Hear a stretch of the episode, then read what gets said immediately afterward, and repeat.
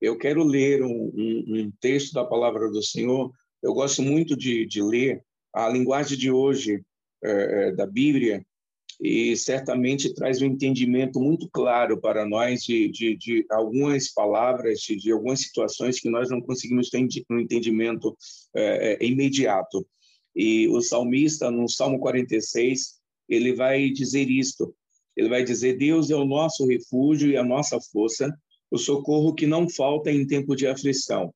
Por isso, não teremos medo, ainda que a terra seja abalada e as montanhas caiam nas profundezas do oceano.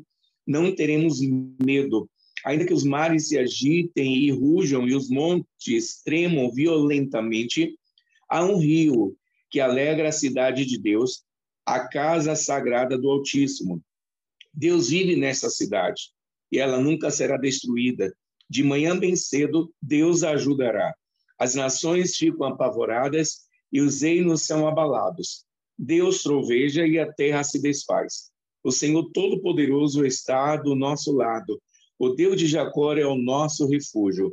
Venham, vejam o que o Senhor tem feito, vejam que coisas espantosas ele tem feito na terra ele acaba com as guerras no mundo inteiro, ele quebra os arcos, ele despedaça as lanças, ele destrói os escudos no fogo, ele diz: parem de lutar e fique sabendo que eu sou Deus, eu sou o Rei das nações, o Rei do mundo inteiro. O Senhor Todo-Poderoso está do nosso lado, o Deus de Jacó é o nosso refúgio. Glória a Deus por essa leitura, glória a Deus por esse entendimento é, que, que o poeta nos traz. Eu, eu digo poeta porque nós sabemos que o livro de Salmos é, é, é intitulado como um, um, livro poético, e tantas poesias de Davi, de Asaf, de Moisés e de tantos salmistas, nós podemos ter uma compreensão do cuidado de Deus, da bondade de Deus.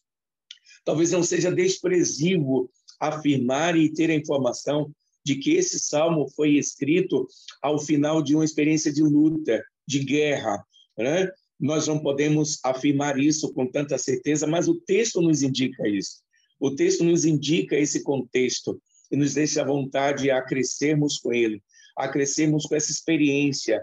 Né? Essa canção é, é, do salmista é para ser entoada num culto, num, num PGM, é para ser entoada no nosso dia a dia, nos nossos lares, é, quando nós levantamos o nosso altar. E, e altar não é o lugar em si, altar não é a casa de Deus, altar não é um lugar específico, altar é onde nós cultuamos e, e nós nos prostramos diante do Senhor. E esse altar pode ser constituído onde nós estamos, no trabalho, no nosso carro, em qualquer lugar onde nós podemos é, nos debruçar, nos render aos pés do Senhor. E, e é interessante que, que esse salmo é uma canção para ser é, toda vez que nós estivermos cultuando o nosso Deus. Né? Nós podemos até perder a melodia, mas o ritmo está ali.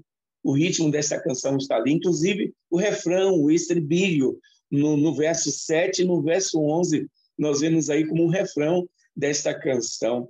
Né? A experiência vivida pelo poeta, e não a experiência dele apenas, é uma experiência que, junto com outras pessoas, com seus familiares, com seus companheiros de luta, com seu povo, nos leva a concluir que nós devemos também, como o salmista, nos acalmar, nos aquietar, nos desagitar, né? parar de lutar.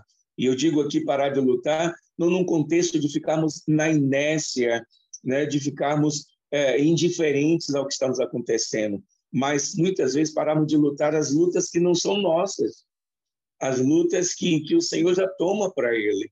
E muitas das lutas espirituais que nós não conseguimos nem mesmo enxergar. O Senhor é aquele que luta por cada um de nós. E se nós compreendemos esse salmo que nós acabamos de ler, o salmo começa com a declaração acerca de Deus, por experiência própria, minha e sua, que já nascemos de novo, nós sabemos quem é Deus. Essa experiência é uma experiência verdadeira. Né? Nós lemos quando ele diz que Deus é o nosso refúgio, Deus é a nossa força, o socorro que nunca nos falta no momento de aflição.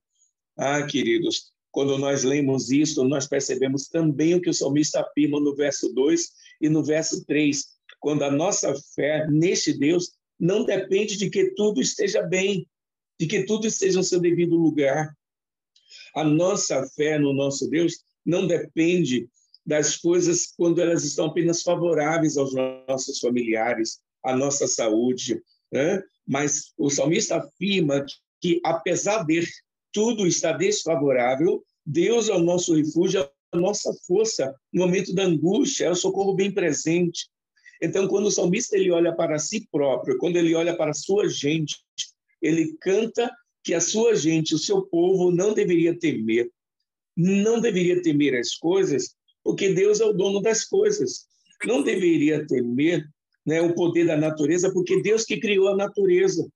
Não deveria temer o que poderia estar trazendo esse abalo, essa desestrutura física, desestrutura é, espiritual, emocional, porque Deus controla todas as coisas. O salmista está nos trazendo essa afirmação. É, eu, eu, li ontem é, de, de, de uma amiga da adolescência, amiga não que eu tenha tido contato, né, mas que crescemos juntos na Unijove lá em Salvador, né, e ela hoje mora nos Estados Unidos e ela postava para acalmar os seus amigos e familiares lá na Bahia que a sua casa estava no caminho do furacão lá na América e todos preocupados. E depois ela ontem posta uma foto do exterior da sua casa, é, tudo devastado, área da piscina e, e tudo acabado. Mas ela também mostrava uma foto da sua casa intacta, da proteção de Deus e do cuidado de Deus. Nós lemos no Salmo 4 e no verso 5 que Deus está no meio de nossas vidas. E Deus protegeu a irmã Juliana lá na América e a sua família. Deus nos protege até mesmo no meio do furacão. Ainda que possa vir até vulcões, que possa levar tudo mas Deus está no meio das nossas vidas. Quando a gente ler esse salmo e ler o verso 4 e 5, nós ouvimos a respeito de uma cidade que tem um rio que alegra a cidade de Deus e que alegra o santuário das moradas do Altíssimo.